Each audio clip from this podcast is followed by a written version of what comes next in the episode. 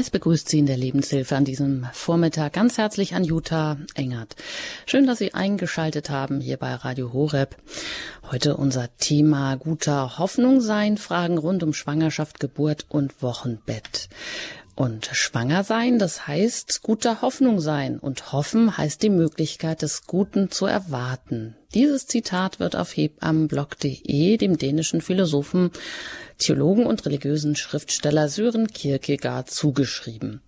Weiter fragt die Hebamme auf dem Blog Jana Friedrich, ob das denn überhaupt möglich sei.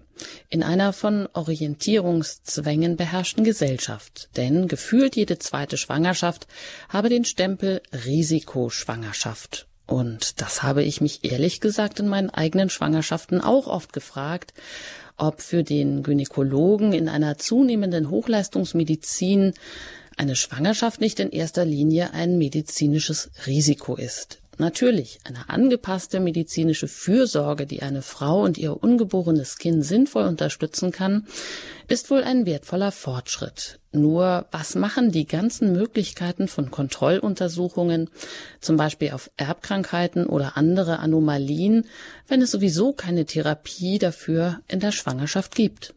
Bluttest, Nackentransparenztest, Organultraschall, verbunden mit langen Anfahrten in das nächste, vielleicht weiter abgelegene sogenannte Hochleistungskrankenhaus. Tja, bangen und immer wieder bangen nach dem nächsten Testergebnissen. Immer auf der Suche nach der Abweichung vom Normalen. Und wer sucht, der findet auch so die Hebamme die ich oben zitiert habe. Reichen denn die normalen Vorsorgeuntersuchungen nicht schon aus? Wären nicht vertrauensfördernde Begleitung, Vertrauen in den eigenen Körper, Zeit und Ruhe für den Kontakt zu dem in mir heranwachsenden Kind nicht ebenso wichtig, damit die werdende Mutter und ihr heranwachsendes Kind eben wirklich gute Hoffnung und Vorfreude sein können? Ja, soweit ein paar Worte zu diesem Thema, zu dem ich jetzt ganz herzlich unseren heutigen Gesprächsgast begrüße, Sabine Hemberger. Ja, schön, dass Sie heute hier ähm, dabei sind, uns zugeschaltet sind, sich die Zeit heute genommen haben für dieses Thema. Herzlich willkommen und grüß Gott. Dankeschön, hallo. Genau, Sie sind zugeschaltet aus dem Raum Ravensburg. Genau. Und Sie sind tätig als freischaffende Hebamme. Allerdings sind Sie in einer ähm, Frauenarztpraxis tätig mit zwei Frauenärztinnen zusammen. Und ja, Sie arbeiten wirklich zusammen. Ist das genau. ein Novum, eine Neuheit, etwas, was vielleicht auch Hoffnung macht, dass, ja, wie ich jetzt schon in der Anmoderation auch so ein bisschen angesprochen habe, äh, vertrauensvolle Begleitung bei Schwangeren in Zukunft mehr Wert, äh, dass darauf mehr Wert gelegt wird? Ja, also ähm, ich denke mal, heutzutage ist es zumindest bei uns in der Gegend kein Novum mehr. Ähm, wir machen das jetzt schon so seit zwölf Jahren ungefähr. Damals äh, war es noch nicht so verbreitet, aber das kommt jetzt immer mehr. Und zwar, weil die Frauen schon auch den Wunsch haben, also die spüren das schon selber, dass das einfach ähm, dieses ganze medizinische, die ganzen Untersuchungen und eben dieses risikobehaftete, dieses Screening, findet man irgendwas Auffälliges, dass das einfach zu, nicht unbedingt zu ihrer Entspannung beiträgt. Und ich glaube, die Ärzte merken es selber schon auch. Also bei uns ist das echt wirklich ein schönes Miteinander und echt eine gute Ergänzung einfach. Sie sagen also, bei Ihnen ist das jetzt äh, äh, ja in Ihrer Gegend schon mehr oder weniger normal. Das heißt, Sie sind jetzt nicht die einzige Hebamme, die in, einem, in einer Frauenarztpraxis dann auch wirklich mit Frauenärzten zusammenarbeitet. Ja, also ich würde mal sagen, bei uns so ungefähr ein Drittel aller Frauenärzte oder so haben also arbeiten in ihrer Praxis mit einer Hebamme zusammen. Wie die das dann genau machen, ist auch nochmal ein bisschen verschieden. Aber wir machen das eben so, dass wir bei den Frauen, die das gerne möchten, ähm, wir uns quasi die Vorsorgeuntersuchungen ein bisschen aufteilen. Das heißt, also was bei einer Vorsorgeuntersuchung passieren soll, das geben die Mutterschaftsrichtlinien vor. Das sind einfach spezielle Untersuchungen, die man quasi jedes Mal durchführen soll. Auch der Rhythmus ist vorgegeben, wie oft es stattfinden soll. Und manchmal kommen dann noch so extra Sachen dazu, wie zum Beispiel ein Ultraschall oder so oder ein Blutzuckertest. Aber das Grundsätzliche, quasi, das kann die Frau sagen, wie sie das möchte, wer das machen soll. Das kann eine Hebamme oder ein Arzt oder eine Ärztin machen. Also das darf die Frau selber entscheiden. Und wir haben da uns quasi einfach ein bisschen so einen, so einen Turnus erarbeitet, wo es Sinn macht, dass die Frauen zu mir kommen und wo die, wo sie zu, zu einer von den Ärztinnen geht. Was bieten Sie denn noch ähm, an, was jetzt vielleicht, was man von den normalen Vorsorgeuntersuchungen beim Frauenarzt nicht so kennt? Ist das noch so eine Art ja, Begleitung? Kann man Fragen stellen an Sie oder auch sich mit Beschwerden ähm, an Sie wenden? Also Beschwerden meine ich jetzt, ja, dass einem das ein oder andere eben schwerer fällt oder man sich fragt, ja, wie kann ich da vielleicht etwas ähm, für genau. mich auch tun? Genau, also das sind oft Themen oder eben es gibt ja so typische Schwangerschaftsbeschwerden, so, also Übelkeit oder Rückenschmerzen oder alles Mögliche. Ähm, genau, da überlegen wir dann gemeinsam, was ähm, Sinn macht, einfach was der Frau helfen könnte. Ich selber zum Beispiel arbeite gern mit so Taping. Äh, sieht man sieht man auch immer wieder bei Sportlern. Das sind einfach so Klebebänder, die man auf die Haut klebt. Das setzt dann über die Muskeln so Impulse. Also das, wenn sie wenn sie ein Problem hat, ähm, ansonsten ist ganz oft auch Thema mh, hm, einfach so, was sie beschäftigt in Bezug auf die Geburt. Ähm, Frauen, die schon Kinder haben, da kommt es dann ganz oft wieder hoch, wie denn die erste oder die vorigen Geburten waren. Ähm, das sprechen wir durch. Und solche Dinge, das kostet einfach Zeit. Und da muss man auch sagen, da ähm, da ist es auch so, dass Hebammen quasi da andere Möglichkeiten haben, sich Zeit zu nehmen, einfach quasi abrechnungstechnisch. Also für Ärzte ist es einfach, die können sich nicht so viel Zeit nehmen, weil das quasi ist dann halt sozusagen ein Geschenk und Hebammen haben die Möglichkeit, das quasi unter bestimmten Voraussetzungen quasi auch abzurechnen. Wenn Sie das schon ansprechen, das Thema Zeit, also Hebammen haben da mehr Zeit. Wie viel Zeit ist denn für so einen Termin einkalkuliert? Wenn ich jetzt also sage, okay, den Ultraschall hatte ich letztes Mal, den brauche ich bei der nächsten Vorsorgeuntersuchung eigentlich nicht. Da wähle ich jetzt oder entscheide ich mich dann in der Frauenarztpraxis, die Vorsorge über die Hebamme zu machen. Wie viel Zeit habe ich denn dann da? Also wenn die Frau jetzt kein äh, spezielles Problem hat, dass es quasi dann noch extra Zeit erfordert, dann normalerweise dauert es so 20 Minuten bis eine halbe Stunde. Und wenn sie jetzt aber noch irgendwie ein äh, größeres körperliches Problem hat oder zum Beispiel sagt, sie hätte jetzt, sie wird gern irgendwie ausführlich nochmal über die Geburt sprechen oder so, dann machen wir einen extra Termin aus. Und da ist es dann ganz variabel, so viel Zeit einfach, wie sie dann braucht. Und da komme ich dann, dann auch, da mache ich dann auch manchmal so, dass ich zu den Frauen dann, dass die nicht zu mir in die Praxis kommen, sondern dass ich zu denen nach Hause komme. Weil dann bin ich selber auch ein bisschen flexibler, weil in der Praxis muss es natürlich schon auch ein bisschen seinen Ablauf haben und sollen die Nächsten jetzt nicht allzu lang warten müssen und ich selber auch jetzt nicht große Lücken haben oder so. So kann man das dann. Das heißt, dann ist aber auch ein vertrauensvoller Rahmen auch eher möglich, wenn Sie nach Hause kommen. Und das können jetzt auch wirklich alle Patientinnen in Anspruch nehmen. Das heißt, das erfordert jetzt keine besondere Versicherungspflicht oder dass man etwa privat versichert ist oder sowas spielt da keine nee. Rolle, oder? Nee, das steht einfach jeder Frau zu. Genau. Das heißt, also Frauen können sich umfassend ja auch begleiten lassen, wenn das auch nötig ist. Bekommen Sie denn auch, ja, oder was für eine Art von Tipps geben Sie bei so typischen Schwangerschaftsbeschwerden? Wenn man da zur Frau, zum Frauenarzt geht, dann ähm, ja, findet man ja nicht wirklich dann oft Hilfe, was man so jetzt dann direkt äh, tun kann. Das sind vielleicht ja dann auch manchmal eher so Hausmittel oder ähm, ja, was kann man tun bei Übelkeit? Was kann man tun bei Rückenschmerzen? Was sind so die häufigen Fragen, äh, an die, die Sie dann gestellt bekommen? Genau. Also äh, bei Übelkeit ähm, gibt es zum Beispiel, kann man versuchen mit Ingwer. Ähm, dann gibt es zum Beispiel äh, verschiedene Düfte, so äh, Mandarine, Orange, so Zitrusfrüchte. Ähm, dann kann man versuchen, dass man äh, Vitamin, äh, so ein Vitamin B-Komplex einnimmt. Das hilft manchmal.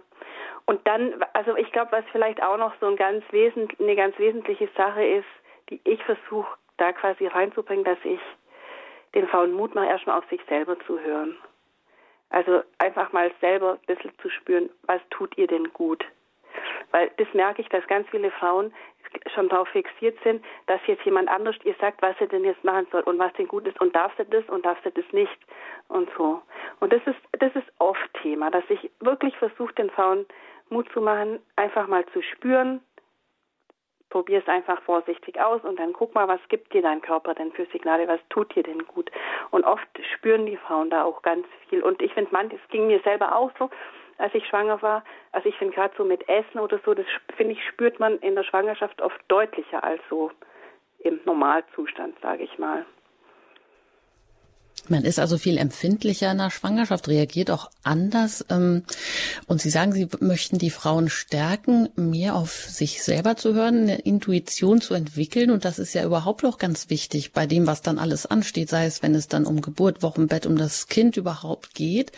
Und äh, kann man vielleicht auch sagen, dass diese eigene Intuition, vielleicht auch die eigene Weiblichkeit, vielleicht auch das jetzt ähm, genießen dürfen, mehr Zeit sich nehmen, dass ich schwanger bin, dass in mir ähm, ja, das Wunderwerk da heranwächst, ein neues äh, menschliches Leben, ein Baby Kontur annimmt sozusagen. Mhm. Ähm, das widerspricht ja doch oft unserer ähm, Leistungsgesellschaft und äh, haben Sie da manchmal auch das Gefühl, das muss vielleicht neu, so ein bisschen wie neu gelernt werden? Ja, das glaube ich. Doch. Also gerade wie Sie schon sagen, also eben das auf sich zu hören, ich finde, ja, also das ist in dem ganzen Themenbereich wirklich wichtig. Also die Schwangerschaft über die Geburt und dann aber auch, wenn das Baby da ist. Weil ich, das kann sich ja nicht äußern. Also da geht es ja darum, dass die Mama quasi spürt, was braucht das Baby jetzt. Und es fängt ja damit an, quasi, dass man überhaupt mal einfach sein Gefühl Raum lässt. Ähm, genau. Und das finde ich tatsächlich, also ja, ich finde in unserer Gesellschaft, also das ist nicht mehr selbstverständlich, dass man das kann ich finde, dem muss man sich aktiv zuwenden und das vielleicht auch sogar ein bisschen üben und dem bewusst Raum geben, weil von selber ereilt ein sowas nicht. Also ich meine, wir planen ja alles und wir haben ja für alles irgendwie Lösungen und Rezepte oder eben auch nicht. Und wenn wir es nicht im Griff haben quasi, dann stresst uns das gleich fürchterlich. Und das ist ein ganz, ganz großes Thema in diesem ganzen Themenbereich halt ähm, also ja, ich meine, weiß jeder, der Kinder hat, man hat es nicht im Griff. Und das ist eben die große Kunst quasi auch, ähm, dieses Annehmen einfach, wie es kommt, wie es ist. Das finde ich wirklich eine Lebenskunst annehmen, wie es kommt, wie es ist. Das heißt, dieser ganze Themenbereich kann eigentlich ja auch das eigene innere Wachstum fördern. Also ähm, Kinder bekommen, schwanger werden. Ähm, Sie sagen auch, wir planen alles und was man nicht im Griff hat, das stresst einen. Und genau das ist ja vielleicht auch ein Punkt, der uns bei der unter der Geburt sehr stressen kann ja, das ist ein macht Geburtsvorbereitungs genau loslassen. Das geht ja. ja. dann gar nicht so von heute auf morgen. Also wie bereiten Sie Frauen vor auf die Geburt? Das äh, das ist ja etwas, was wir nicht kontrollieren können. Nee, in richtig, dem Sinne. Genau. Also, genau, das muss man einfach. Also die, das, die Geburt läuft allermeistens dann am besten, wenn der Frau das irgendwie gelingt, sich einfach auf das Geschehen einzulassen und ja loszulassen.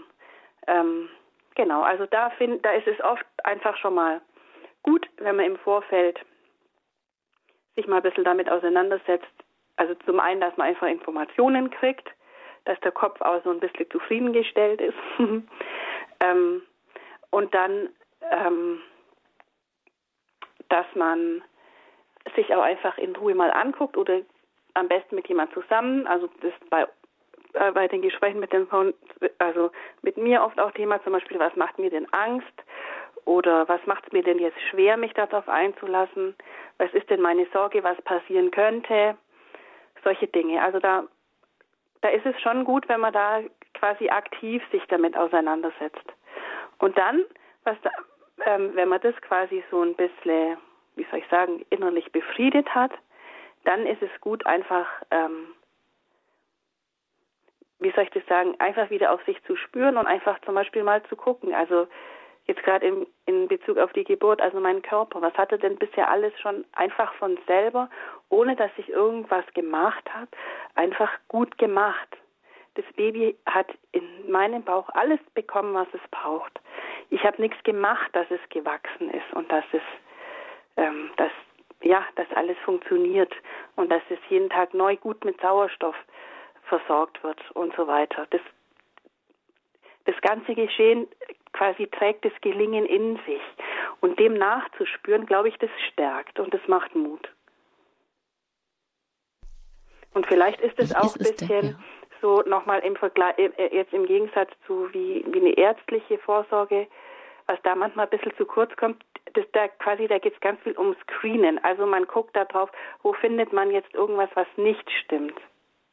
Und eigentlich finde ich also das ist schon auch gut. Ich meine, das muss man auch, man darf das finde ich auch nicht verteufeln. Das hat wirklich seine Berechtigung.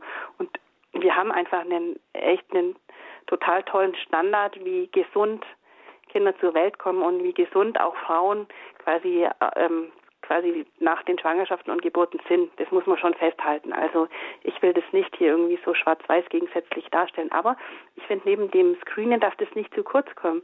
Dieses Bewusstsein, was ist denn hier, also nicht nur suchen, was ist falsch, sondern bewusst gucken, was ist hier gut und wo habe ich Kraft und was kann ich auch einfach gut und was macht mein Körper auch einfach total gut, ohne dass ich irgendwas mache. Mhm.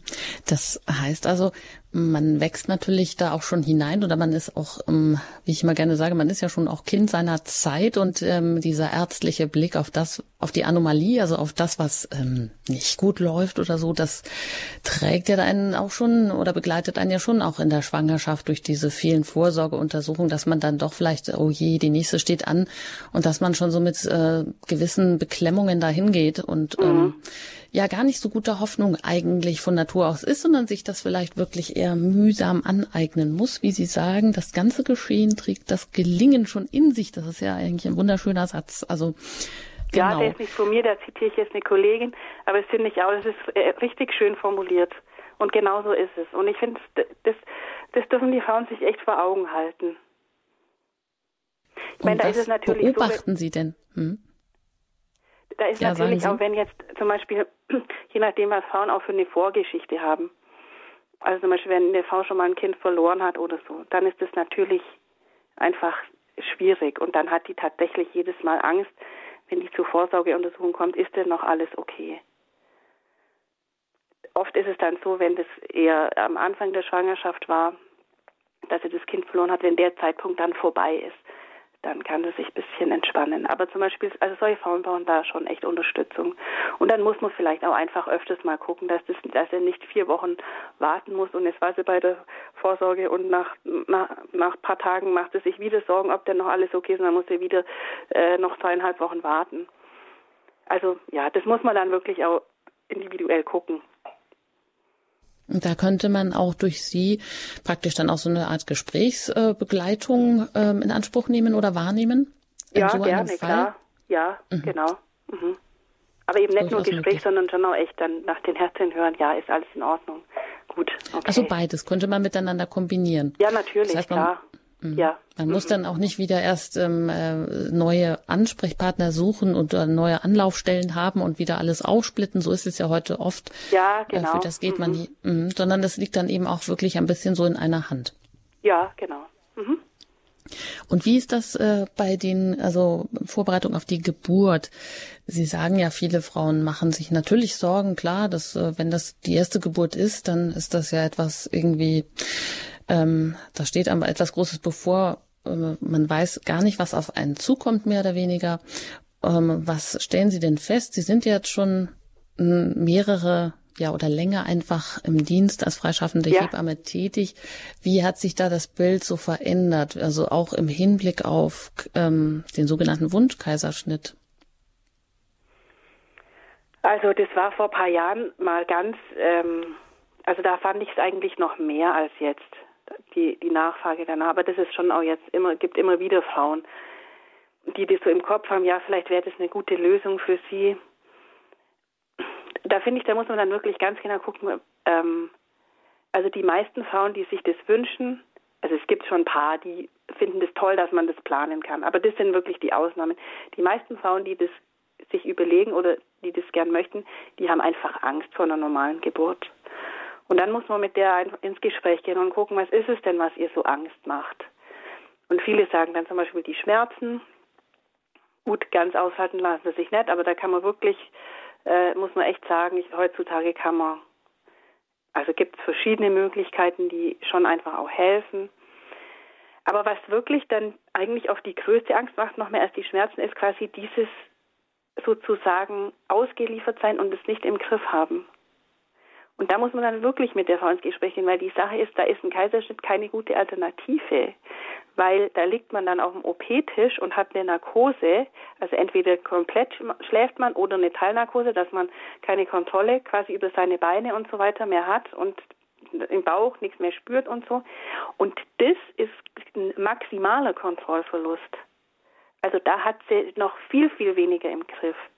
Und deswegen, deswegen muss man da wirklich dann mit der Frau halt einfach sich das genau angucken und dann schauen, ja, was ist es und was, was tät ihr denn helfen und was, dass sie zum Beispiel jetzt, dass sie eine Person dabei hat, wo sie weiß, okay, gut, die wird, die geht nicht weg und so. Und selbst wenn ich dann mir nicht mehr helfen kann oder so, so, so Vorstellungen haben Frauen ja manchmal, also der kümmert sich dann und so. Also da muss man einfach mit jeder Frau wirklich ganz individuell gucken, was ist es, was macht Angst, was könnte helfen. Mhm, sie sagen genau, also und manchmal gelingt Angst, sie dann. Manchmal sagt mhm. sie auch, nee, will sie nicht, sie will trotzdem einen Kaiserschnitt. Gut, und dann ist es aber auch ihre Entscheidung. Was ist denn eigentlich der Vorteil für Mutter und Kind, sagen wir mal, bei der natürlichen Geburt? Also das hat viele Vorteile. Ähm, also so, also ich, ich, ich gehe jetzt mal davon aus, dass alles soweit normal ist. Es gibt Gründe, da muss man Kaiserschnitt machen, das ist klar. Zum Beispiel, wenn jetzt die Plazenta ganz vor Muttermund sitzt oder so, dann kommt eine natürliche Geburt nicht in Frage. Und das sind dann auch so Fälle, jetzt vor, keine Ahnung, also früher, vor 100 oder 200 Jahren, wäre die Frau gestorben, wenn es kein, wo es noch keinen Kaiserschnitt gab. Also, aber jetzt gehen wir mal davon aus, ist alles soweit einigermaßen im Rahmen. Dann ähm, ist zunächst mal ähm, für das Kind ist es sehr viel besser, weil erstens kriegt das Kind mit so, jetzt wird was anders. Ähm, dann ist es auch so, dass die ähm, quasi, wenn die Frau Wehen hat, dann wird so im Wechsel, das ist so ein ganz rhythmisches Zusammenspiel, werden zwei Hormone ausgeschüttet. Das eine ist Oxytocin, das macht die Wehe. Und wenn sie die Wehe dann gut hinter sich gebracht hat, schüttet der Körper Endorphine aus. Die bewirken, dass, ähm, ähm, dass die Frau quasi die Schmerzen besser erträgt. Und das Kind bekommt auch die Endorphine ab und hat dann auch noch welche zunächst mal, wenn es da ist auf der Welt. Also das heißt, das Kind ist erstmal so richtig wach und da und durch das Oxytocin, das die beide haben, quasi, das heißt auch Beziehungshormon, also quasi das fördert schon mal ganz körperlich natürlich die Bindung zwischen der Mutter und dem Kind, ohne dass man irgendwas tun muss. Also das ist eine Sache.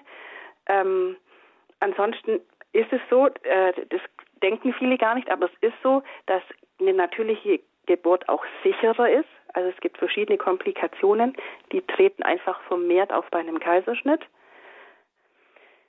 Das ist schon auch wirklich noch ein wichtiger Punkt. Dann finde ich, was auch noch echt ein wichtiger Punkt ist, ist, wenn man einen Kaiserschnitt hatte, dann ist man halt, wenn das Baby da ist, dann erstmal so ein bisschen außer Gefecht. Das ist einfach blöd, weil dann liegt man da in seinem Bett und dann und das Baby liegt neben einem in seinem Bettchen und dann weint es und dann muss man klingeln und warten, bis es eine Schwester kommt, die einem das Baby rausgibt. Das ist ja einfach ein bisschen blöd. Also ich, eine Mama mag sich einfach um ihr Kind kümmern können. Und ich finde es auch wichtig, dass sie spürt, sie kann das. Sie kann sich um ihr Kind kümmern. Genau, ich meine, gut, das vergeht dann wieder nach ein paar Tagen, aber und natürlich nicht nur jetzt, also die Mobilität, die eingeschränkt ist, sondern also hat man die Schmerzen dann halt danach. Also richtig einspannen kann man sie sich leider nicht. Das ja. heißt, also der Körper regelt aber eigentlich schon äh, vieles auf wunderbare natürliche Weise, wie Sie sagen, wenn durch die im Wechsel zwei Hormone ausgeschüttet werden, Oxytocin, das Bindungshormon und Endorphine, die eben auch schon den Schmerz lindern. Und ja. das Wissen darum, man hat diesen Schmerz, aber wofür hat man ihn? Damit eben dieses Kind auf die Welt kommt. Das heißt, dieser Schmerz ist wirklich vorübergehend und er dient dazu, also in dem Fall ein positiver Schmerz, sage ich mal so, ja. Er dient eben dazu, das Kind auf die Welt bringen zu können. Aber man, diesen Schmerz vergisst man ja eigentlich auch ganz schnell wieder. Man ist ja sofort, sobald der Schmerz weg ist mit der Wehe, dann ist ja auch, ja, dann, also das ist ja wirklich eine kurzfristige. Ja, das ist so. Also wenn alles hm. physiologisch läuft, dann, dann ist es normalerweise so, ja, genau. Was auch noch dazu kommt, weil Sie das gerade angesprochen haben, eben, dass die, dass die, dass das einfach so wunderbar funktioniert. Das ist zum Beispiel auch so, ähm, dass die, der Körper von der Frau, wenn sie Wehen hat, das spürt, wenn das dem Kind gerade zu viel ist.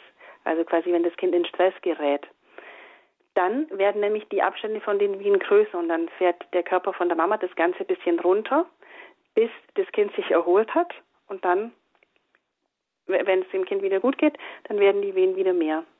Und das sind so Dinge, das sieht man heutzutage oft gar nicht mehr so richtig, weil ähm, also im Krankenhaus, wenn man jetzt nicht richtig eine 1 zu 1 Betreuung hat oder so, aber so wie es meistens abläuft in, in Krankenhäusern, da sieht man das nicht richtig. Da ist zum Beispiel, keine Ahnung, kommt die Frau hin und ist erstmal da fremd und fühlt sich vielleicht ein bisschen unbehaglich. Das verändert auch schon mal die Wehen.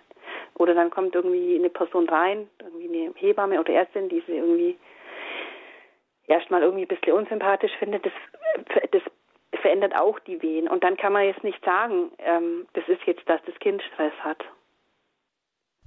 Das heißt, das Aber ist auch ganz ist wichtig. Das, ja, genau. Eigentlich ist das ganz wunderbar gelöst. Eigentlich funktioniert das halt, ja. Also das, das ist echt erstaunlich, wie, wie das eigentlich geregelt ist und wie das Zusammenspiel zwischen der Mama und dem Kind ist. Das ist ja wahrscheinlich auch mh, hm, dieser Vorteil oder worüber immer wieder dann auch vielleicht mal sich auseinandergesetzt wird über die Hausgeburt, weil man da eben die ganze Abgeschiedenheit hat und den privaten Rückzug hat und eben diese ganzen Störelemente von ja ja, Geräten, von starkem Licht, von unbekannten mhm. Menschen, von routinemäßigen Abläufen, all das, was man im Krankenhaus halt nicht ganz abschalten kann, das aber eben auch die Geburt stören kann, hat man dann zu Hause nicht. Da gibt's immer die Auseinandersetzung, ja. aber ich glaube, die ähm, Geburtsstationen werden ja wahrscheinlich auch schon dahingehend auch oft ähm, bisschen abgeschottet oder dass man darauf Rücksicht nimmt, soweit das eben geht, dass man da mehr Privatsphäre zulässt, um diesen Geburts, um die natürliche Geburt eben nicht so zu stören. Oder wie würden Sie das einschätzen? Ja, ich denke, die meisten Krankenhäuser sind da schon drum bemüht. Und das ist jetzt ja auch schon wirklich weit verbreitet, dieses Wissen. Also noch vor 30 oder 40 Jahren oder so wusste man davon nicht viel. Ähm, also da ist es wirklich noch ganz anders abgelaufen. Aber ich meine, wenn man sich zum Beispiel einfach schon mal anguckt, wie Tiere gebären, ähm, und ich meine, die körperlichen quasi Vorgänge sind schon so ähnlich wie bei Menschen. Also Tiere ziehen sich immer zurück zur Geburt. Also Säugetiere jetzt mal.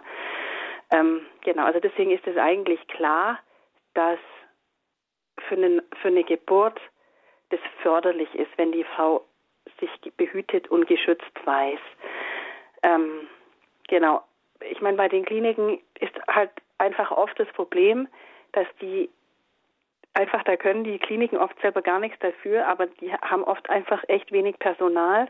Das ist auch nicht unbedingt, dass die den Personalschlüssel so niedrig gesetzt haben, sondern oft finden die mittlerweile leider auch einfach nicht mehr Personal. Das ist echt ein Problem, wobei die Personalschlüssel schon auch, ja, ähm, teilweise problematisch sind.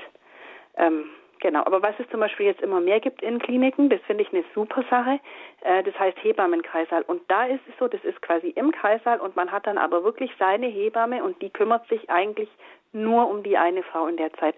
Und die holt dann quasi nur den Arzt, wenn jetzt, wenn es wirklich ein Problem gibt. Aber ansonsten kann das die Frau ganz ungestört mit ihrer Begleitperson oder so, mit ihrem Mann oder wen sie halt dabei haben will, haben und hat quasi die Hebamme für sich. Und sowas zum Beispiel, das finde ich eine super Lösung, weil man hat quasi, ich sag mal, die Sicherheit von der Klinik, aber eben auch dieses Behütete. Das heißt, man kann sich viel besser auf die Geburt einlassen. Die Hebamme ja. kenne ich, mit der bin ich vertraut. Mhm. Die habe ich mir sozusagen auch ausgesucht oder ja. Da stimmt die äh, Chemie. Ich habe da noch eine Begleitperson, vielleicht am besten natürlich mein Mann dabei, von mhm. dem ich weiß, der ist unter Umständen mein Fürsprecher. Genau. Ähm, dass bestimmte Dinge, die mir wichtig sind, dann auch ähm, ja eingehalten werden, dass ich genug Bewegung unter der Geburt genau. habe, dass ich da nicht irgendwo hingelegt werde oder andere Stellungen ausprobieren ja. möchte oder die eben dann auch ähm, der Geburt förderlich sind. Ähm, das sind ja alles jetzt Dinge, die wir hier so besprochen haben äh, rund um das Thema Geburt. Ähm, die, wie Sie sagen, vor 30, 40 Jahren war das alles unbekannt. Heute kann man sehr viel wissen. Ähm, da gab es ja auch dieses ähm, Buch, was, glaube ich, sehr durchgeschlagen hat, Die stille Geburt von Michel Audin, wo man ja das nochmal von einer ganz anderen Seite gesehen hat, eben diese ganzen ähm, physiologischen Vorgänge, die mhm. ähm, bei der Geburt äh, ab, sich abspielen und die so aufeinander abgestimmt sind, dass eigentlich alles gut werden kann. Wenn Sie Frauen dahingehend ähm, informieren und sie unterstützen, merken Sie dann auch, dass äh, die Frauen da mehr Selbstvertrauen gewinnen und dann auch eine positive Einstellung, Einstellung zu einer, einer natürlichen Geburt bekommen? Ja, doch, sage ich schon. Ja, ich meine, kommt natürlich auch immer gleich darauf an, also darauf an, mit was für Fragen oder so die Frau kommt oder was es sich für Gedanken macht, ob sie dafür offen ist.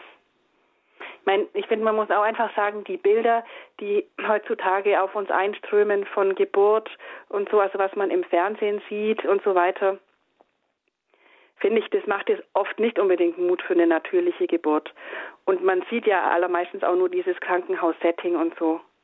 Und da finde ich, ist einfach ein bisschen das Problem, was ich vorhin schon erzählt habe, wie der Zusammenhang ist zwischen ähm, zwischen den Wehen und dem Stress zum Beispiel vom Kind und so weiter. Man sieht es im Krankenhaus nicht. Und dann zum Beispiel, dann sagt man, das Kind hat schon so ein bisschen Stress. Das wird aber nicht wahrgenommen, weil die Wehen vielleicht sowieso schon irgendwie ein bisschen nachlassen, weil die Frau sich gerade unbehaglich fühlt oder so, dann macht man einen Wehentropf hin. Dann geht es dem Kind noch schlechter, weil es eigentlich Pause bräuchte und nicht noch mehr Gas. Ähm, und dann macht man den Kaiserschnitt. Und dann sieht es natürlich so aus, gut, dass die Frau im Krankenhaus war, jetzt quasi, das wäre jetzt gar nicht anders gegangen, quasi man hat jetzt das Kind gerettet. Also so sieht es dann für alle Beteiligten aus. Aber eigentlich könnte es auch ganz anders gewesen sein. Aber das ist das, was quasi transportiert wird. Und auch, mhm. finde ich, was man von den Medien sieht. Das heißt, das Krankenhausumfeld kann manchmal auch überhaupt jetzt der Auslöser dafür sein, dass es zu einem Kaiserschnitt kommen musste. Ja, das muss nicht so sein. Ja, mhm. also wie gesagt, ich will kann. jetzt wirklich das Krankenhaus nicht verteufeln. Also es gibt viele Kliniken in Deutschland, wo eine gute Geburtshilfe gemacht wird, aber das kann einfach passieren. Und mhm. das, das dann hinterher irgendwie so ein bisschen klar zu kriegen, ja, was war jetzt hier wirklich Ursache, was war Auslöser, das, ähm, was war die Folge, das ist manchmal ein bisschen schwierig. Und ich, ich meine, es gibt ja so, so Doku-Soaps oder so und also das gibt schon immer wieder Frauen, die haben dann halt so ein Bild und mh, hm, wie soll ich das sagen? Das ist dann auch manchmal echt ein bisschen schwierig, das irgendwie rauszukriegen, beziehungsweise die stellt gar nicht die Frage, dass es auch anders sein könnte. Hm. Also sich davon besser so fernhalten, ein bisschen sich auch von solchen Dingen dann durchaus in der Schwangerschaft mal abschotten. Ja, ähm, oder zumindest zumindest halt, also ich finde, es gibt schon auch gute Bücher und so, aber da muss man echt wählerisch sein. Mhm. Das können wir vielleicht am Ende dann auch nochmal anfragen, was Sie denn da empfehlen. Aber wie hoch ist denn die Kaiserschnittrate in Deutschland? Hat die zugenommen? Das wurde auch teilweise oder eine Zeit lang mal so, ähm, ja, war so ein bisschen ja. eng, Kaiserschnitt, also Wunschkaiserschnitt mhm. zu machen. Wie hat sich das entwickelt? Also im Moment ist sie in Deutschland ungefähr bei 30 Prozent. Ist ganz leicht jetzt wieder rückläufig. Aber da müsste man eigentlich echt noch viel mehr tun, weil die WHO sagt, dass eine Kaiserschnittrate von über 15 Prozent medizinisch nicht vertretbar ist. Also, ja, haben wir noch was zu tun haben wir noch was zu tun und das tun wir ja auch heute. Und hier ja. mit dieser Sendung Gute Hoffnung seien Fragen rund um Schwangerschaft, Geburt und Wochenbett. Ich bin im Gespräch mit Sabine Hemberger. Sie ist freischaffend als Hebamme in Ravensburg tätig in einer Frauenarztpraxis mit zwei Frauenärztinnen zusammen, macht dort Vorsorge und Nachsorge. Ja, und beantwortet gerne auch all Ihre Fragen. Jetzt, ähm, wie ist es Ihnen oder was hat Ihnen vielleicht auch in der Schwangerschaft äh, geholfen, auch gute Hoffnung zu sein? Oder wenn Sie aus der Perspektive vielleicht auch der Großeltern ähm, etwas wahrnehmen und sehen, ja, seien Sie herzlich eingeladen. Wählen Sie die 089 517 008 008, wenn Sie eine Frage haben zu dem Thema rund um Schwangerschaft, Geburt und Wochenbett. Wenn Sie außerhalb von Deutschland anrufen, dann wählen Sie zuerst die 0049 und dann 89 517 008 008 acht nach der Musik geht es hier weiter in der Lebenshilfe bei Radio Horeb und auch gerne mit Ihren Fragen.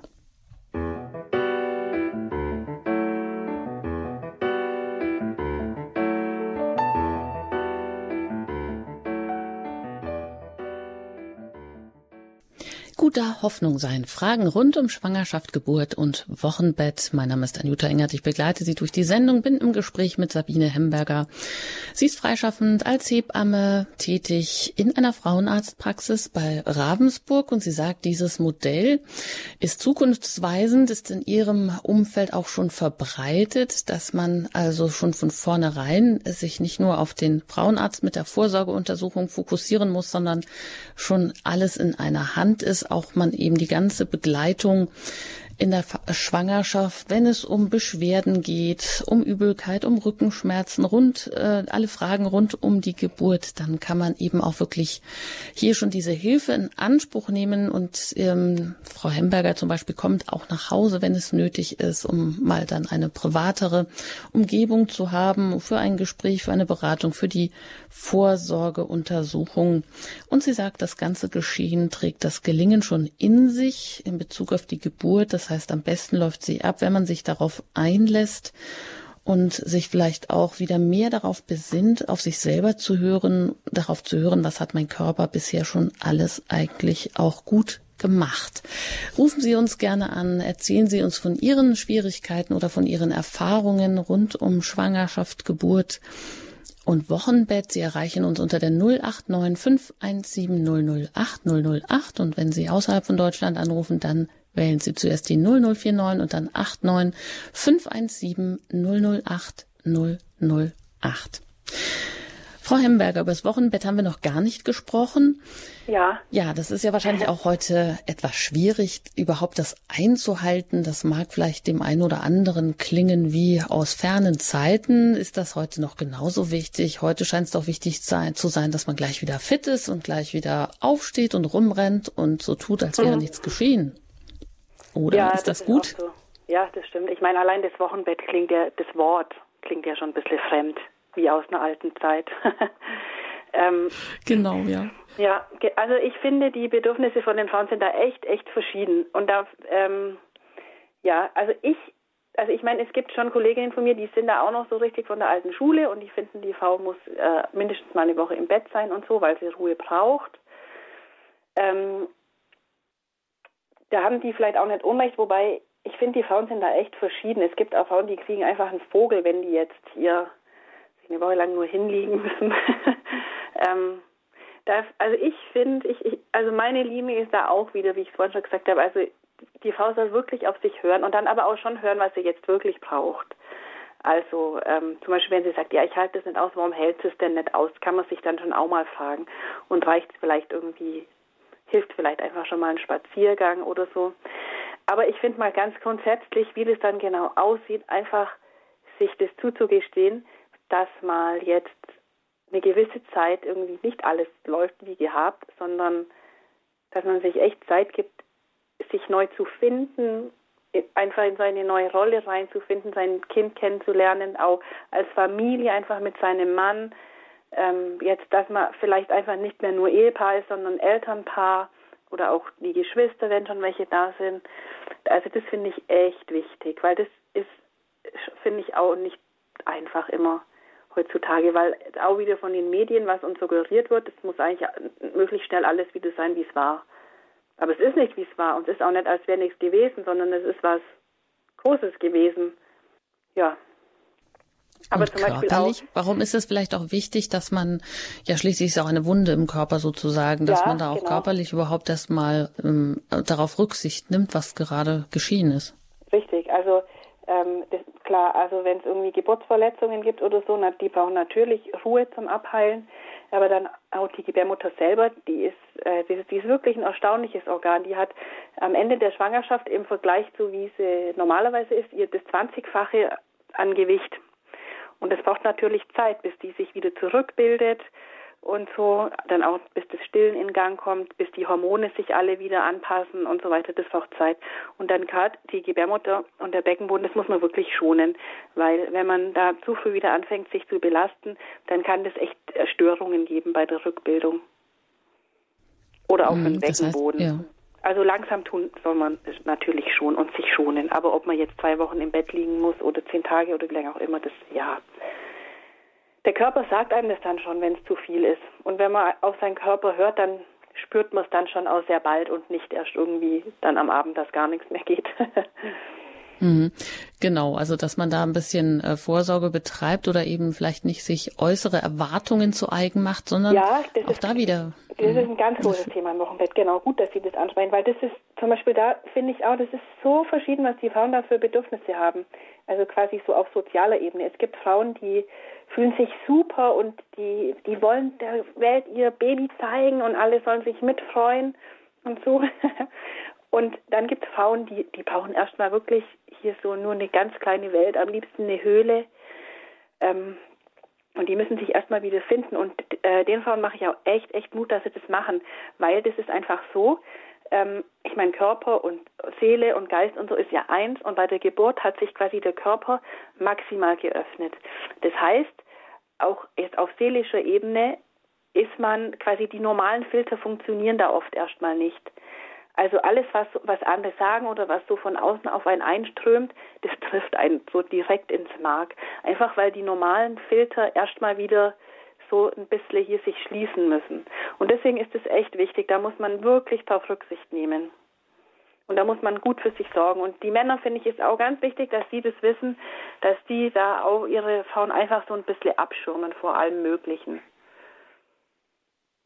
Das ist eigentlich auch ein interessanter Aspekt, den Sie sagen, dass man ja da nach bei, bei der Geburt ja maximal geöffnet ist, aber dass das auch so andere seelische Filter betrifft ähm, und dass man eben auch äh, das ernst nimmt oder dass man ja, ja, vielleicht, das sind ja. ja. neue Phasen, die man noch gar nicht kennt und dass man da jetzt nicht wieder so weiter funktioniert wie bisher, sondern ähm, dass sich auch eine Auszeit nimmt. Ja, genau. Und ich meine, dass die Frau quasi so empfindlich ist, sozusagen, das ist ja auch die Chance für das Baby. Weil die muss ja empfindlich sein, damit sie die Signale von ihrem Baby wahrnimmt. Die sind ja manchmal nur so ganz fein. Es ist ja nicht so, dass Babys nur schlafen oder schreien, sondern halt zum Beispiel, wenn das Baby Hunger kriegt, dann hat es halt erstmal ein bisschen Hunger. Und dann ist es ja schön, die Mama merkt es, bevor das Baby richtig Hunger leidet, zum Beispiel. Deswegen und auch einfach, dass das Baby, wie soll ich das sagen, dass das einfach so richtig im Herz andocken kann, ist das quasi eine ganz große Chance, dass die Mama so, ich sage es mal, so offen ist und dann natürlich auch so empfindlich. Hm, das stimmt, wenn die das so sagen. Babys und gerade Säuglinge geraten dann ja bald so in einen Notfall. Ähm, äh, in einen Notfallschreimodus, wo sich das ja. wirklich dann ganz äh, schrecklich anhört und manche mhm. sind da ganz cool und sagen, oh ja, das äh, macht jetzt gar nichts. Dann das hat man früher ja auch gesagt. Das ist wichtig, mhm. dass Kinder schreien, dass die Lungen sich entfalten. Aber das ist wirklich Unsinn. Das ist wirklich Unsinn. Und ich finde, also ich meine, es ist ja auch so, ähm, wenn den, also die Frequenz von dem Babyschreien, die bewirkt bei Erwachsenen, dass sie Adrenalin ausschütten, damit sie was tun. Und quasi, das, deswegen ist es ja auch so ein Problem, wenn ein Kind schreit, also Schreikinder zum Beispiel, und man kann einfach, nichts hilft, man kann nichts machen, das stresst fürchterlich, weil man Adrenalin im Blut hat und es nicht abgebaut werden kann. Aber wenn man auf sich ist, hört, ja. dann ist, also eigentlich, eigentlich kostet es, also vor allem frisch gebackene Mamas, aber überhaupt erwachsene Menschen, eigentlich kostet einen das Überwindung, ein Baby einfach schreien zu lassen. Das heißt, das ja, ist das ist nicht natürlich und nicht physiologisch. Also auch da hat die Natur eigentlich schon richtig gut vorgesorgt, denn wie Sie sagen, das ist ja nicht nur betrifft nicht nur die Mutter, wenn man das hört, also gerade dieses Säuglingsschreien ja. ist ja etwas mhm. so intensives, ja. eben und da körperlich verfällt das ja irgendwann wirklich in so einen Notfallmodus, ja, dass genau. da eigentlich, dass Menschen, Erwachsene mhm. einfach darauf reagieren, dass man ja. da einfach schon mal die Unruhe in sich verspürt und eigentlich meint, da muss man jetzt, das muss man dringend hochnehmen, das, dem muss man helfen. Genau, dem muss man helfen. Und zwar jetzt vielleicht auch nicht unbedingt nur mit Hunger oder so oder windelvoll, sondern ähm, man, man muss sich das auch echt immer vor Augen halten, wenn so ein kleines Baby auf die Welt kommt, was da auf einmal alles neu und fremd ist. Also wenn man sich das überlegt, wie es im Bauch war und wie es jetzt hier bei uns auf der Welt ist. Also zum Beispiel allein schon die Schwerkraft spüren ist fremd, warm und kalt spüren ist neu und fremd. Dass jetzt nicht irgendwie gleich was außen rumkommt, also quasi, dass diese Enge fehlt, das ist neu und, und fremd. Alle Geräusche klingen ganz anders auf einmal. Verdauen müssen ist neu, atmen müssen ist neu. Und das sind halt, also das, oft sind neugeborene Babys auch einfach irgendwie halt, die weinen manchmal auch einfach, ja, weil halt hier alles neu und, und fremd ist. Und das, was sie dann trägt und nah bei sich hat, das ist dann schon mal ein bisschen was Vertrautes. Und so können sie sich dann wieder beruhigen. Und es ist nicht unbedingt nur, dass sie Hunger haben. Hm. Ja, also das ist dann differenziert und so muss man es dann auch wahrnehmen. Und ähm, wie ich jetzt hier ähm, höre oder sehe, äh, die erste Hörerin hat sich gemeldet und die darf ich jetzt hier begrüßen in der Sendung. Grüß Gott. Hallo. Ähm, bin ich auf Sendung, ja? Ja, ganz genau. Ja, okay. Ähm, ja, ähm, ich wollte mich einfach melden. Ich habe, äh, Entschuldigung, ich habe Kinder hier im Hintergrund. ähm, ich habe ein dreijähriges Kind, ein anderthalbjähriges Kind und ähm, erwarte mein drittes Kind bei alle drei Mädels. Ähm, Genau, und ähm, ich hatte einfach, hat mir das so gut gefallen, wie die Hebamme das gesagt hat, ähm, dass man halt die Vorsorge ähm, halt auch bei der Hebamme machen kann. Das wissen viele Frauen, glaube ich, gar nicht. Und mhm. mir hat das beim ersten Kind, ähm, wusste ich das eben auch nicht und habe ähm, alles halt gemacht, wie das halt so vorgesehen ist beim Arzt mit den vielen Ultraschalluntersuchungen. Also da gab es auch noch mehr, als eigentlich vorgesehen sind. Und der Arzt hat immer wieder was gefunden, was vielleicht nicht stimmen könnte. Eine Zyste im Gehirn und eine ähm, Herzklappe, die vielleicht nicht richtig schließt. Und das mhm. hat sich alles als Trugschluss eigentlich rausgestellt im Endeffekt.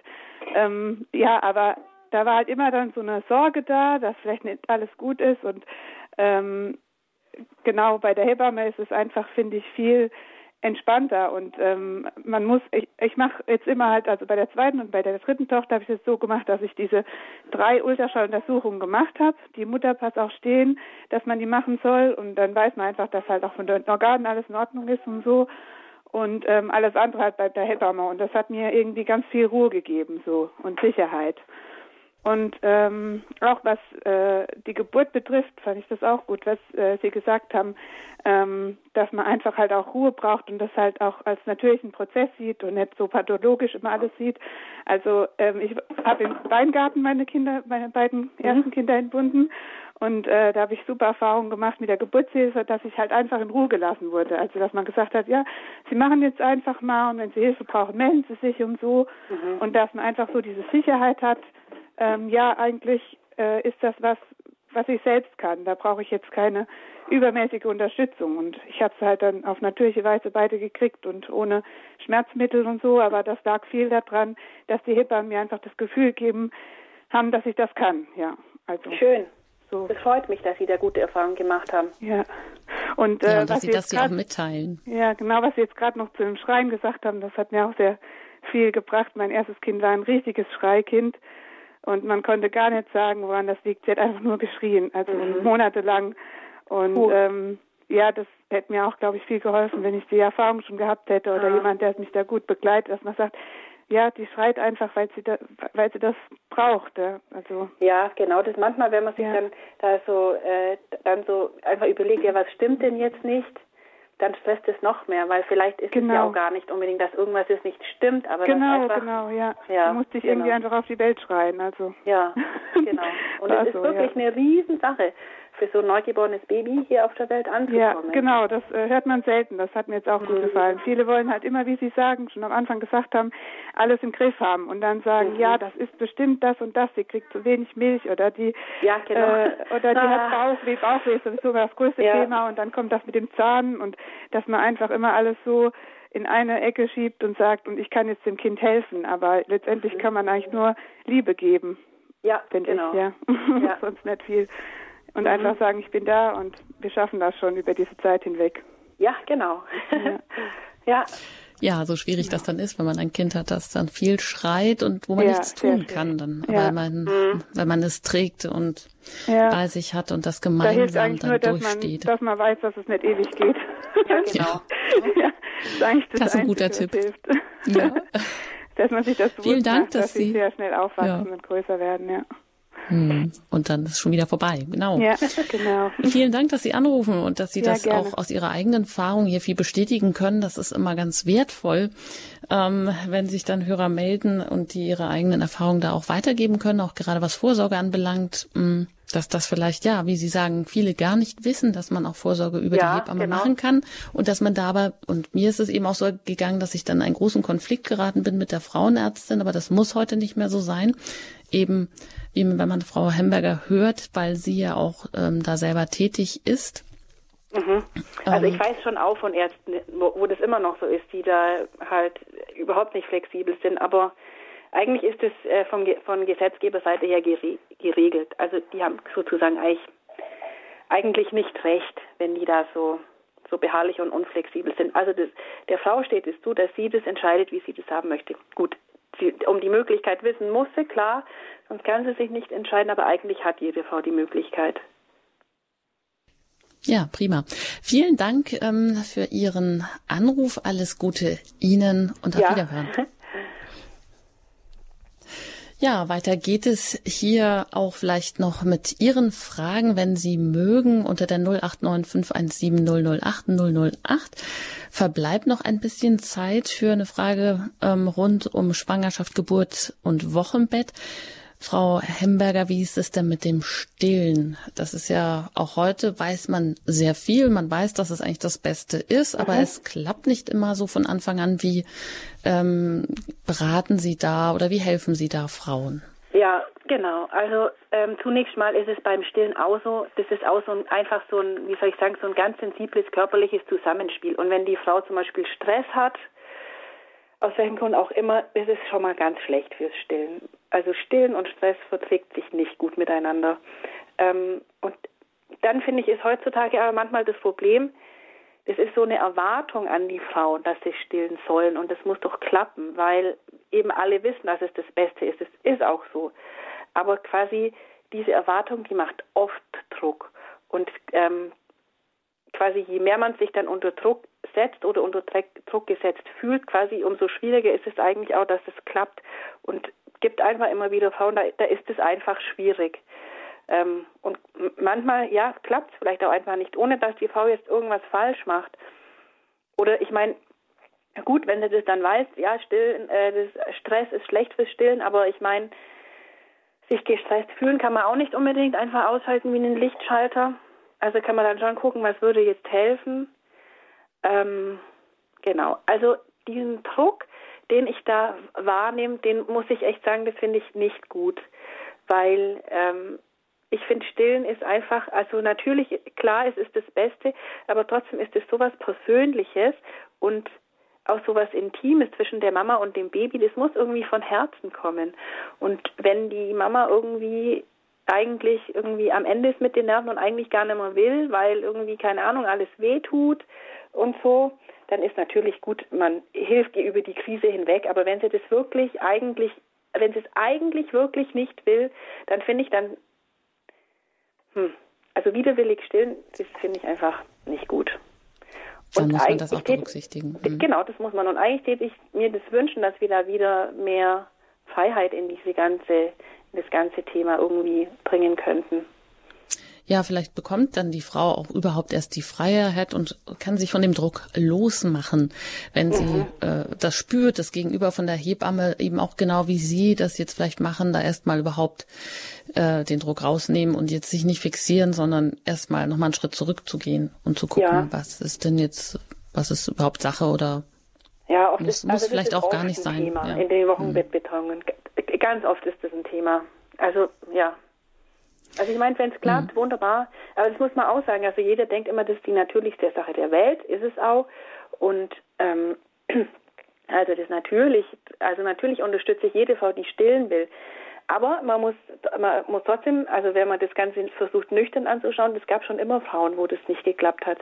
Und früher war das so, wenn, also als es noch nicht diese Flaschennahrung gibt, die wir heute zur Verfügung haben, da hat dann einfach eine Frau aus der Familie oder aus dem Dorf dann, die gerade gestillt hat, das Kind noch mitgestillt, dessen Mama nicht stillen konnte. Und da gab es sogar einen Namen dafür. Diese Kinder waren dann Milchbrüder. Also ich finde, man muss sich auch ein bisschen, man muss echt ein bisschen Sachlichkeit in diese ganze Diskussion bringen. Das, also ich finde Stillen, das ist heute oft so was Verklärtes irgendwie. Hm. Ja, also Sabine Hemberger ist ein, für ein bisschen mehr Sachlichkeit in der Debatte. Ja, ja. das äh, nimmt auch vielleicht so manche Hemmschwelle oder auch manche Angst. Und jetzt habe ich noch eine Hörerin, mit der ich hier verbunden bin. Frau Müller darf ich ganz herzlich begrüßen aus Offenbach. Grüß Gott. Ja, grüß Gott. Äh, ich bin eigentlich nicht mehr aktuell zu diesem Thema, aber trotzdem kann ich berichten, dass ich zwei Kaiserschnitte hatte und in großer Not war bei dem ersten Kaiserschnitt. Ich hatte eine Plazenta präsis. Sie werden wissen, dass das mhm. ist. Ja. Und war in großer Not, hatte das Kind sechs Jahre, äh, sechs Monate im Mutterleib und war dann natürlich sehr traurig, als ich es ähm, verlieren musste. Mhm. Es hat auch nur äh, kurze Stunden gelebt und war 1000 Gramm schwer. Mhm. Aber das war für mich eine so große seelische Not. Ich bin dann sehr schwer krank gewesen. Mhm. Aber dieser Kaiserschnitt musste ja sein, weil ja. ich sonst verblutet wäre. Ne? Ja. Das war auch ein ganz moderner Arzt aus Amerika. Also der war hier lange Zeit in Amerika. Und ich, mein Mann war dann so geschockt, dass wir keine Kinder mehr also er wollte kein Kind mehr haben, aber meine Sehnsucht war so groß. Wir waren geflüchtet und dann war die Zeit, wo man sagen konnte, ja, jetzt könnte es sein. Und mhm. bin in einer großen Familie, in einer großen Familie praktisch äh, als Kind geboren worden und groß geworden und es lag mir daran. Und der Arzt hatte mich dann auch überzeugt, dass ich meinen Mann überzeugen musste. und es klappte auch. Und da muss ich sagen, hatte ich einen zweiten Kaiserschnitt. Und der Arzt sagte natürlich, es wäre ihm lieber, wenn ich den zweiten Kaiserschnitt eben auch annehmen könnte, weil er Bedenken hat, dass dann vielleicht wieder irgendetwas passiert. Mhm. Und er wollte mir ja doch hundertprozentig ein Kind schenken. Aber jetzt kommt's, warum ich eigentlich anrufe. Mhm. Ich bin gläubiger Christ, aber damals nicht so gläubig gewesen wie heute. Aber eins sage ich Ihnen, ich hatte keinen Schmerz nach der zweiten OP, als mein Kind okay war. Ich habe gebetet und so wahr ich hier sitze, ich habe keine Spritze gebraucht. Wow. Die Schwestern sind dann gekommen und wollten mich spritzen und ich war aber voller Glück, dass der Herrgott meinen Wunsch äh, ebenso hat in Erfüllung gehen lassen und war der glücklichste Mensch auf der Welt und der Arzt kam dann zu, auch in der, abends um zehn keine Spritze. Nach der OP gar nichts. Ich habe nur gebetet, gebetet und am Morgen kam der Arzt und der sagt, ich bin geschockt, was ist denn mit Ihnen los? Es ist noch nie da gewesen, dass ein Patient eben da keine Spritze nach der, das war ja eine Wunde, Eingriff, das wissen Sie ja auch, was da abgeht. Ja, habe ich zu ihm gesagt, hm. die Wunder kommen von da oben. Da sieht man aber vielleicht auch eben, was der Körper da alles ausgeglichen hat durch ja. ihre seelische ja. ähm, Freude, da vielleicht wirklich ja. ganz viel Glückshormone ausgeschüttet hat. Ja, aber ich muss Ihnen ehrlich sagen, und seitdem halte ich auch an meinem Glauben fest und bin fest überzeugt, dass der Herrgott also da gewirkt hat und er hat auch weitergewirkt. Ich habe einen Sohn, der ist ja nun mittlerweile schon 50 Jahre alt und ist auch einen guten Weg gegangen, ist Anwalt geworden, ist fleißig, ist ein guter Junge. Und ich bin so glücklich und bete auch jeden Tag, dass er da ist und dass ihn der Herr erhalten möge. Also ich will nur sagen, die, dieser Kaiserschnitt, äh, das kann man so generell, natürlich ist es schon richtig und gut, denn meine Mutter hatte auch sechs Kinder und alle sind normal zur Welt gekommen. Mhm. Genau, aber hier ging es ja wirklich nur um einen, um ja, einen gewissen Trend heute, dass man gar genau. nicht mehr eine normale Geburt ja, hat. Bei Ihnen ist das natürlich ganz was anderes ja, dann auch gewesen. Aber schön, dass Sie uns das mitteilen. Ja, Vielen Dank. Ich wollte nur Frau sagen, dass mein Glaube Müller. mir da geholfen mhm. hat. Das ist, denn Sie sind ja auch ein christlicher Das nehmen wir mit. Den ja, höre ich auch jeden Tag und ich mhm. bin froh, dass es diesen Sender auch gibt. Also nicht nur ein Evangeliumsrundfunk, sondern auch Radio Horeb, dass wir da immer doch noch Lichtblicke haben, die in die Menschlichkeit gehen und dass wir Jesus Christus immer wieder dargestellt bekommen als unseren Herrgott. Und das ist gut so. Vielen Dank für vielen Dank dieses Wort. Auf Wiederhören, Frau Müller. Alles Gute Ihnen und vielen Dank, dass Sie uns das auch mitgeteilt haben. Und ja, angesichts der knappen Zeit haben wir jetzt aber doch noch eine Hörerin, die Frau Meisner darf ich begrüßen. Hallo. Guten Tag. Ähm, die Omi hat mich informiert, dass die Sendung gerade läuft und die hört auch regelmäßig. Und genau, und jetzt wollte ich sagen, also ich bekomme jetzt mein drittes Kind, bin noch äh, sehr jung, 27 und ähm, der älteste ist jetzt zwei und meine Tochter acht Monate. Und wie gesagt, Ende Juli soll dann das dritte kommen. Jetzt ist es leider so, dass die Omi schon ja leider mit Krankheiten geplagt ist und nicht mehr so gut äh, gehen kann und und ja, ist einfach zu viel, äh, zwei Kinder dann doch auch noch in dem Alter aufzupassen und ähm, ja, ist alles, äh, die sind halt eng hintereinander, die zwei. Und da muss man halt schon ständig aufpassen und hinterherrennen und füttern und essen alles. Und da ist es bei uns das Problem, dass wir halt diesmal keinen haben zum Aufpassen. Und ich habe in allen möglichen Krankenhäusern nachgefragt, wie das denn ist, wenn man äh, mit Kindern jetzt käme und äh, ja, und man keinen hat zum Aufpassen. Und da hieß es dann, ja, also man, man hat nicht die Möglichkeit, dass jetzt mal eben jemand gerade drauf schaut oder so, weil der Papi auch gerne mitschauen wird, wenn das Kleine kommt. Und genau, jetzt mhm. ist ähm, ja, Frau Meister, das gehen wir vielleicht mal weiter an die Frau Hemberger. Da haben Sie was äh, vor und das kann ich natürlich auch ganz gut verstehen, dass man so ganz kleine dann nicht irgendwie in fremde Hände geben kann. Was würden genau. Sie da? Mhm. Hm, ja, ich meine, das ist natürlich echt schwierig. Das kann ich gut verstehen, dass der Papa bei der Geburt dabei sein will, weil Sie können ihn ja sicherlich auch gut brauchen. Ich meine, ich weiß auch von Leuten, die dann einfach ihre Kinder bei der Geburt mit dabei hatten. Mm, also wenn man sich überlegt, früher war das ja auch so. Ähm, ich meine, wenn die noch so klein sind, dann denke ich mal, wie soll ich sagen, ist eh die Frage, was die da genau alles mitkriegen. Die Frage ist halt, ob sie sich entspannen können, wenn dann ihre Kinder noch um sie außen rumspringen. Das ist das Alter der Kinder, ja, finde ich jetzt persönlich, weil der Kleine ist ja erst zwei, die Kleine erst acht genau. Monate und die verstehen das ja überhaupt nicht. Ja. Und wenn jetzt die Mama da schreit, weil man hat halt arge Schmerzen, so war das ja, zumindest genau. bei der zweiten Geburt, die waren schon arge Wehen und Schmerzen, weil es innerhalb von 90 Minuten kam. Mhm. Das war dann schon heftig. Mhm. Und jetzt ist es so, dass ich zwei Möglichkeiten habe, entweder das Krankenhaus oder eben das Geburtshaus, wo aber eine ganze Stunde entfernt ist.